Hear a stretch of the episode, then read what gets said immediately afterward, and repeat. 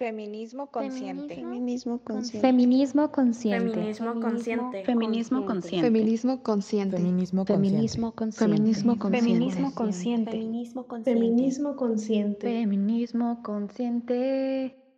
Hola compañeras de Feminismo Consciente, espero que hayan disfrutado un montón el podcast pasado, esta primera parte de terapeutas misóginas, y que se hayan podido dar cuenta de todas las actitudes que una psicóloga machista, misógina, que no se ha deconstruido, pueden tener. También pues que hayan actuado con discreción al escucharlo y pues que no hayan ido igual a correr con el chisme, sino que lo vean de una forma objetiva, es una crítica y que pues siempre podemos hacer las cosas mejor. Esta es la segunda parte donde ustedes me estuvieron compartiendo sus casos y donde los vamos a desmenuzar cada uno. Espero que también lo disfruten y que les vuele la cabeza como espero que sea. Bienvenidas. Feminismo consciente. Feminismo consciente. Feminismo consciente. Feminismo consciente. Feminismo consciente. Feminismo consciente. Feminismo consciente. Feminismo consciente. Feminismo consciente. Feminismo consciente. Feminismo consciente. Feminismo consciente. Es bien difícil encontrar a una psicóloga feminista. Y en otras, en otro podcast ya les compartía por qué. Pues porque nuestra formación es meramente machista. Hace unos días una compañera que está estudiando psicología me contaba que tiene un círculo de lectura con un macho que estudió filosofía y no sé qué otras cosas y, es en torno y que también es psicólogo, ¿no?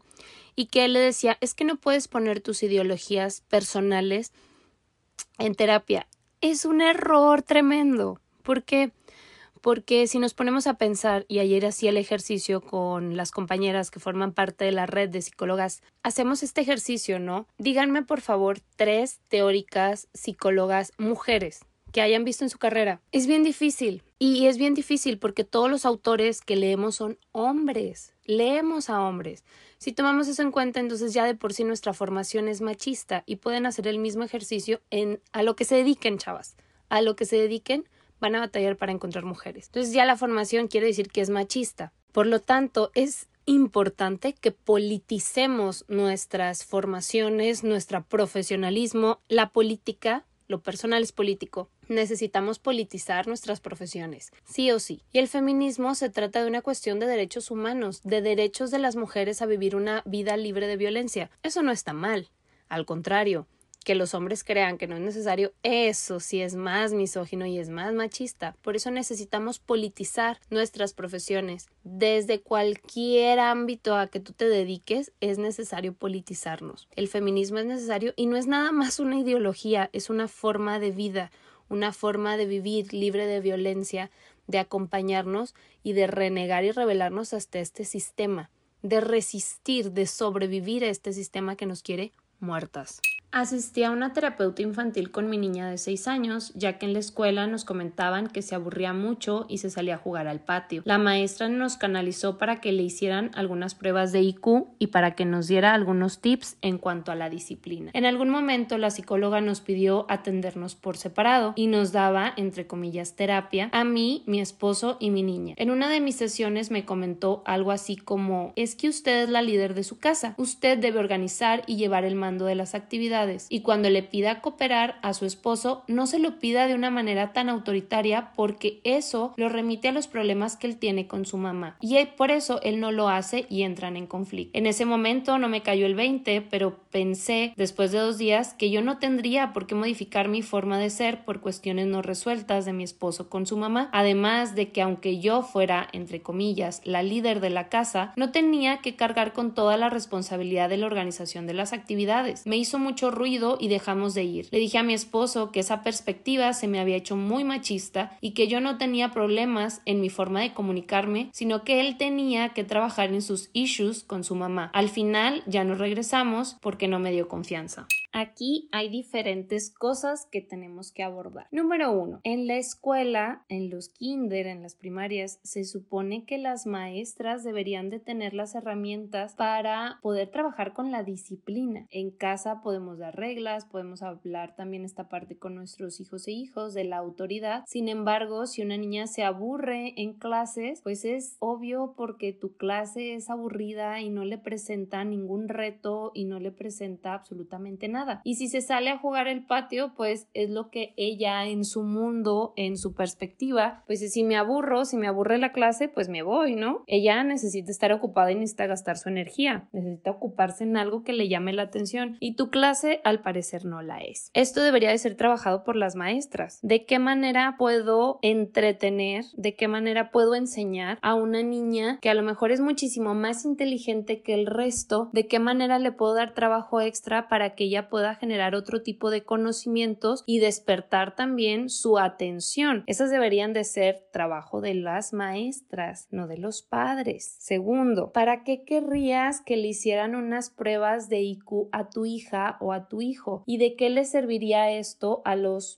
a las maestras o maestros de nuestros hijos para comprobar lo que ya sabemos o para ponerles una etiqueta de que son inteligentes o son normales o no son tan inteligentes como el resto. ¿Necesitamos etiquetar a nuestros hijos e hijas de esta manera? Creo que no. Y acuérdense que las pruebas que hace la psicología a mí no me gustan porque es eso mismo, hacer etiquetas de algo y no nos sirven absolutamente nada colgarnos esas etiquetas porque luego nos pasa como el efecto Pigmalión. Una psicóloga, ya yendo a terapia, una psicóloga que se especializa en infantil no te va a dar terapia a ti como papá o como mamá. Yo creo, y con lo que yo sé y con lo que he estudiado, el problema de los niños y niñas siempre somos los papás y las mamás. Y lo digo también como mamá, como mamá de dos enanos de seis y casi tres años. El problema siempre somos nosotros, nosotros la forma en que establecemos límites y la psicóloga no va a trabajar issues familiares o traumas de nosotros, de nosotras como adultos. Va a trabajar con niños y niñas porque a eso se dedica, esa es su especialidad. No vayan con psicólogas o con psicólogos que son todólogos. Esas profesionistas que dicen que se encargan de infantiles, adolescentes, divorcios, este, adultos, hipnoterapia, terapia, duelos, todo. Ellas saben hacer todo. No vayan, porque el que mucho abarca, poco aprieta. Necesitamos enfocarnos en especialistas. Es necesario, porque quien está especializada, pues entonces te va a poder dar una visión más amplia se dedica únicamente a ese tipo de temas y tiene más información sobre eso. No sabe poquito de todo, así no conviene. Entonces, una psicóloga infantil no puede estar tratando los temas, traumas o heridas de nosotros como adultos. Nos va a dar las herramientas para poder acompañar a nuestros hijas e hijos, pero no nos va a tratar a nosotros en terapia. Ahora, hacer este tipo de afirmaciones en torno a la relación de pareja está fuera de tema. Si bien nosotras como mamás nos han educado también para ser, entre comillas, las líderes o llevar la casa, y a veces como feministas hemos entendido también que tenemos que someter lastimosamente al otro para que nos escuche o hablarles de manera autoritaria para ser escuchadas, tendríamos que cambiar nuestra forma de comunicarnos y de empezar a llevarnos con el otro, con nuestra pareja, como, entre comillas, iguales. Así como yo quiero que él se dirija a mí, yo me voy a dirigir a él. No puedo hablarle de manera autoritaria, no para que no se le despierten los traumas por la mamá, no, sino porque somos un equipo y somos una pareja y ojalá nuestra comunicación fuera de manera asertiva y efectiva. Necesitamos comunicarnos y necesitamos empatía. Que un hombre no realice las actividades que le corresponden porque no nos está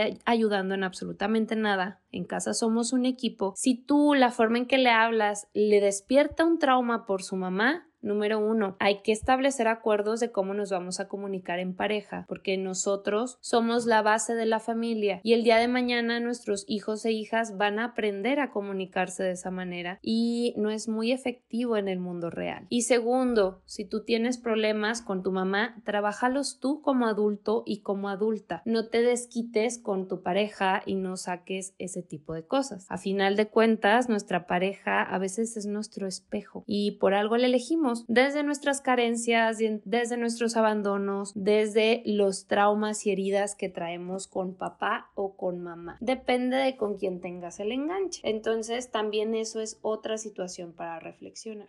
Contaba una compañera. Me dijeron que mi abuso sexual ya pasó, que aprenda a perdonar para empezar a sanar. Totalmente falso. No tienes por qué perdonar a una persona que te agrede. No tienes por qué perdonar a una persona que te hace daño. Acuérdense que esta parte del perdón es algo bien católico y bien religioso. No tienes por qué perdonar a alguien que abusa de ti. Y el abuso sexual, aunque ya haya pasado, quedan secuelas. Y es bien importante que lo trabajemos, que trabajemos con esas consecuencias que nos dejó. No vamos a poder cambiar lo que pasó en el pasado, pero sí vamos a poder agarrar las riendas de nuestras vidas y dejar de vivir como víctimas para empezar a vivir como sobrevivientes de un abuso sexual. Podemos nosotras ser protagonistas de nuestra propia historia y no vivir a través de un abuso, a través de lo que otra persona nos hizo. Asistí a terapia familiar. Acaba de entrar a la universidad, no tenía computadora ni internet. La terapia, entre comillas, era un esfuerzo sobrehumano de mi madre. La señora muy conchuda me dijo que podía conseguir una beca como si los 700 pesos que pagaba al mes, la mejor beca de mi universidad por desarrollo académico, me fuera a cambiar la vida. No sé si aplique para mí, fue una historia de terror. Nunca me preguntó cómo podía conseguir una beca, si mi universidad podía darme esos recursos, nada. Entiendo la parte de responsabilizarme de mí misma, pero así, de huevos, puedes conseguir una beca, te la tienen que dar. Este es otro de los problemas que nos topamos en terapia, ¿no? Con psicólogas que desde su privilegio, desde su perspectiva, creen que así funciona el mundo y no se han dado cuenta que hay más afuera y que tenemos que contemplar todas las realidades posibles. No podemos estar dando una sesión desde nuestro privilegio, ya sea físico, material, geográfico, emocional, material, económico. No podemos estar con ese tipo de privilegios. Corran de ahí. Una terapeuta tiene que validar tus emociones y tiene que ayudarte, te tiene que dar herramientas, acompañar a que tú busques las soluciones.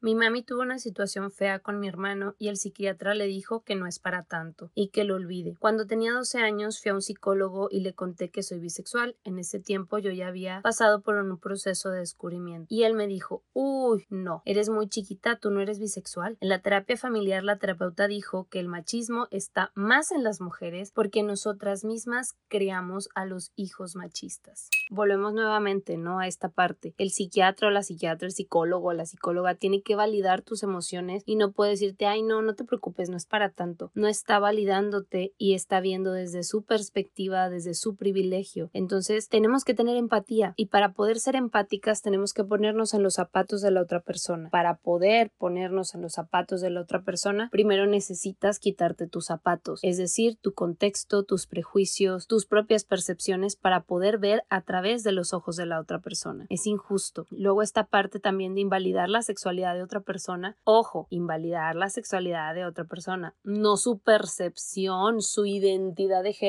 que está algo súper inventado y que no existe. La sexualidad de una persona es totalmente, o no invalidarla en este caso, sino orientarle, bueno, ¿y tú cómo sientes? Eh, ¿Qué ha pasado? ¿Cómo has descubierto esta parte? Nada más explorarlo, no tienes por qué emitir ningún juicio hacia esta parte. Y volvemos con las psicólogas machistas, ¿no? Con esta parte de, no es que las mujeres somos las que criamos a los machistas. Bueno, ¿y los papás qué están haciendo? ¿Dónde están los papás ausentes, los papás que no pagan pensión? Con eso también están dando un mensaje muy claro de qué es lo que les toca hacer y de que son unos irresponsables de mierda. A mí una vez, cuando era muy joven, aún yo no era psicóloga, una terapeuta de pareja me dijo que yo tenía que educar a mi novio, castigarlo cuando me mintiera. Eso afectó muchísimo más la relación que tenía. Como he compartido en otros episodios, recuerden que la terapia de pareja no sirve. Y así como se los dije en la primera parte de este capítulo, si necesitas ir a terapia de pareja siendo novia, imagínate cómo te va a ir de casada. Se supone que el noviazgo es para conocer a nuestra pareja, para limar asperezas, para saber cómo nos vamos a ir comunicando, qué negociaciones vamos a ir haciendo. Es un entrenamiento para ya cuando las cosas van en serio, ¿no? Ya cuando te juntas con una persona. Si de novios no puedes ponerte de acuerdo, ahora imagínate viviendo en la misma casa. Y segundo, los castigos son violentos. porque una psicóloga te diría que seas violenta con otra persona?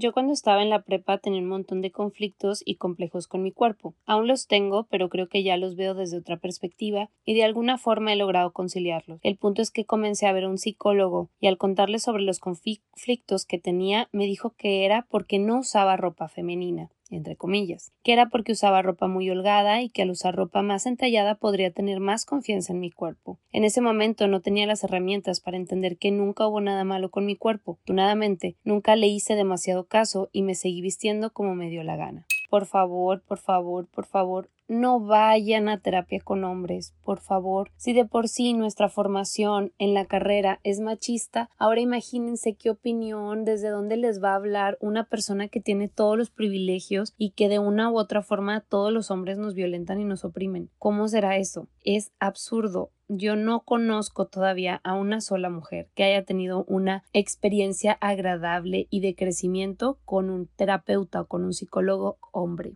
Yo quería trabajar ciertas cosas y él siempre en cada sesión me preguntaba qué onda con mi vida amorosa. Y yo, eh, pues no es lo que quiero trabajar, e igual si me explicas para qué podemos empezar, pero no. Y siempre insistía en la vida de pareja y pues salí de ahí corriendo. Igual, como se los dije en otro episodio, la terapia tiene que estar basada en tus objetivos y eres tú la que establece esas metas, esos objetivos y qué es lo que quieres trabajar. Probablemente durante el transcurso de las sesiones salgan otros temas que muy probablemente se puedan avanzar en el transcurso de las sesiones. Sin embargo, si el tema en ese momento es otro, pues salgan también de ahí de corriendo. Una terapeuta tiene que respetar las metas que tú tienes que trabajar. Es como ir al médico y el médico, que sí los hay también, le dices vengo por una gripe y el médico te dice no es que tienes que bajar de peso. Yo vengo por una gripe no para que me digas que tengo que bajar de peso. Es exactamente lo mismo. Cuando estaba en la relación con el papá de mi hijo, en las etapas de novios donde yo ya recibía diferentes tipos de violencia, entre ellas la emocional, gaslighting, fuimos a terapia de pareja con un disque psicólogo, donde yo comencé a abrir todo esta violencia donde no la había contado antes por pena. Pensé que él, como profesional de la salud, podría decirle a él lo que estaba mal. Yo lloraba al desbordar lo que sentía, y él concluyó esa terapia diciendo que yo era muy emocional y que tenía que tranquilizarme, mientras le dio la razón a él diciendo que él era el más razonable en la relación. Jamás regresé porque le dio armas para seguir diciendo que yo siempre exageraba todo, pero que no me bastaba, que hasta un psicólogo me lo había dicho. Esta experiencia es muy parecida a la que yo viví incluso con una psicóloga mujer, ¿no? Y lo, lo escuchaban ustedes en el primer episodio de esta serie. Qué fuerte, ¿no? Que te digan que tú eres muy emocional y que él es el racional. Pues somos seres biopsicosociales y espirituales. Todas las personas deberíamos de ser emocionales y también tendríamos que tener momentos de racionalidad, pero ambas deberían estar empatadas. Qué duro que alguien te diga que tú eres la que provoca todos estos conflictos. Por favor, no vayan con psicólogos hombres, no vayan con ellos y a la primera salgan de ahí huyendo y por favor, tenemos todo el derecho de denunciar este tipo de psicólogos y psicólogas. Ayer justo en una sesión una compañera decía, no, yo no funeo mujeres. Pues si esa mujer es una psicóloga que luego va a poner en riesgo la vida de otras, hay que funearla. El tarot terapéutico. No existe tal cosa como el tarot terapéutico. Cualquier actividad que tú hagas puede ser terapéutica, es decir, sanadora. Pero el mayor expositor del tarot terapéutico es Alejandro Jodorowsky, un tipo que ni siquiera tiene las habilidades para ser terapeuta, un tipo que no estudió psicología, que no es un profesional de la salud y que simplemente se leyó algunos libros, se los masticó y los está interpretando a su beneficio y con eso pues ha ganado muchísimo y sus hijos incluso siguen ganando muchísimo, ¿no? Y que siguen haciendo mobbing, um, gaslighting, que ignoran a las personas y que son súper violentos sus ejercicios y sus actos de psicomagia cuando es pura basura patriarcal. Por favor, ahora anda muy de moda este rollo de que las mujeres en las cartas y es el tarot terapéutico. Por favor, hay muchas que prefieren estas soluciones rápidas y mágicas a ir a terapia. Inviertan en su salud mental, neta, vayan a terapia. No existe ningún ritual ni ninguna solución mágica a problemas que venimos acarreando de años. Preocúpense y ocúpense de ustedes mismas, por favor. No hay soluciones mágicas a problemas que tienen que ver con todo un sistema. Con la primer psicóloga que asistí hace como cuatro años, la cual me preguntó si yo tenía sexo con mi pareja de aquel entonces. Le contesté que sí y me dijo que yo era muy chica para estar haciendo esas cosas. Tenía 18 años y que si iba a quedar embarazada, que iba a, que iba a hacer. Le contesté que abortaría, y ella me respondió ¿Entonces te convertirás en una asesina? El resto es historia. Ya no fui a consulta con ella. En este relato estoy parcialmente de acuerdo en que dentro del historial clínico les preguntó cuándo comenzó su primera menstruación, cómo fue, cómo se sintieron, cómo es su menstruación actualmente, cuál es su método anticonceptivo, qué usan para higiene menstrual, cómo comenzó su vida sexual y cómo es actualmente su vida sexual, incluso si se masturban, porque eso también es vida sexual como lo hemos visto en otro podcast. Y en alguna ocasión me tocó trabajar con una chica menor de edad, de 17 años, que yo no trabajo con menores de edad, pero una de sus tías, me parece, insistió mucho en que yo la tratara. Tal que la razón por la que querían que la tratara la tía era una razón totalmente diferente a la que la chica, la adolescente, quería la terapia. Trabajando con ella, pues era una chica de 17 años a la cual yo le preguntaba, bueno, si ya habías tenido relaciones sexuales, ella decía que sí, que tenía múltiples compañeros sexuales. Yo le pregunté que si estaba lista para afrontar las consecuencias de todo lo que conllevaba tener una relación sexual y ella dijo que sí. dije, bueno, un embarazo no es que no estoy lista para embarazarme. Bueno, es un riesgo que corres al tener relaciones sexuales, con condón o sin condón, porque todos los métodos anticonceptivos son, son, pueden fallar, ¿no? Todos. No hay ni un solo método anticonceptivo que sea seguro. Solamente, pues, la abstinencia. Y la abstinencia no es un método de, anticonceptivo. Y, le, y ella decía, tenía múltiples compañeros sexuales y además no usaba protección. Y yo le hablaba, bueno, ¿y las enfermedades de transmisión sexual? Y decía, no es que eso no pasa. Mm, si vieran que es lo más común. Es más común que las mujeres en México estén contagiadas de enfermedades de transmisión sexual gracias a parejas estables, porque ellas creen que no les va a pasar, porque no usan condón con su pareja, porque eso jamás les va a pasar a ellas y lo más leve que te puede pasar es un embarazo. Una enfermedad de transmisión sexual es de por vida, así que aún con pareja estable y que lleves años de conocerlo, usen condón, no le pueden poner en sus manos la salud a otra persona. La salud es responsabilidad de ustedes y solamente ustedes pueden ver por ella. Exijan siempre el condón y protéjanse de enfermedades de transmisión sexual. Así que tengas 17, tengas 18, es responsabilidad de la terapeuta cuestionarte sobre estas cosas y educarte y hacerte reflexionar acerca de si estás lista para las consecuencias que tiene tener un embarazo o una enfermedad de transmisión sexual. Lo del aborto lo sacamos totalmente de la ecuación porque todas las mujeres somos libres de elegir sobre nuestros cuerpos y la maternidad será deseada o no será. Yo tuve una infancia difícil. Mis padres se separaron cuando yo tenía 5 años y me tocó vivir a partir de ahí hasta los 19 con un abuelo machista y ojete. El caso es que yo buscaba sanar esa parte que me dañó mucho y me dejó con un trastorno alimenticio. Siempre hasta la fecha me dice gorda. Y muchos pedos para relacionarme, entonces entré a un curso para sanar la infancia y la terapeuta que lo llevó trae ese discurso de las constelaciones y que lo que vemos en otros somos nosotros, las relaciones kármicas y bla bla bla. ¿Y qué sentí? Fue una pérdida de tiempo porque realmente eso no resuena conmigo. Yo estaba buscando otro tipo de apoyo, no esas mamadas. En una sesión nos hizo trabajar un tema que nos doliera. Éramos un grupo y la dinámica consistía en que todos repitieran sin cesar ese tema, así de decir cosas hirientes durante 10 minutos. Fue algo súper salvaje. La neta ya quedé bien asqueada de ese trip. Entonces todos los temas que dolieron y tuvimos la confianza de contar se usaron para lastimar y a una chica hasta le hicieron llorar.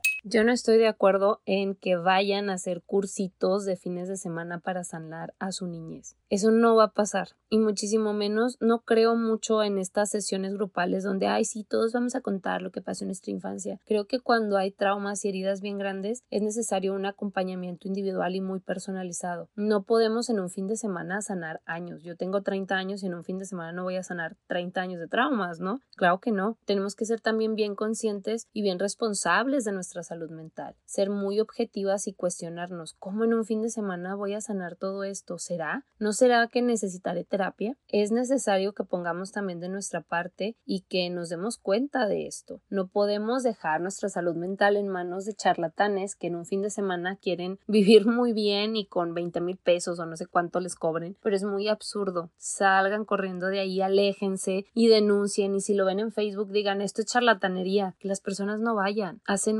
daño y estas técnicas de decir lo que te hirió así no se sana. Solamente hagan, por ejemplo, este ejercicio. Cuando ustedes tienen una herida física, no le van a poner limón, no van a traer este, no van a ser rudas consigo mismas y con su cuerpo. Van a tratarse con amor y con cariño, van a lavar la herida con delicadeza, con ternura y la van a cuidar para que sane. Es lo mismo, para sanar las heridas emocionales necesitamos también mucha paciencia, mucho amor y mucha ternura. Tu terapeuta tiene que ser también a veces amorosa, tierna, confrontativa cuando se necesita, pero no todo el tiempo. Fui a hacer una denuncia a la Secretaría de la Mujer Oaxaqueña. Pasé el último filtro con la psicóloga que tendría las sesiones. Al decir lo que había pasado para que lo redactara, cuando terminó me dijo Ya deberías dejarlo. Puedes ser madre soltera, no necesitas de ningún hombre. Tantas mujeres que podemos lograrlo y me contó su historia. Nunca le mencioné que quería ser madre.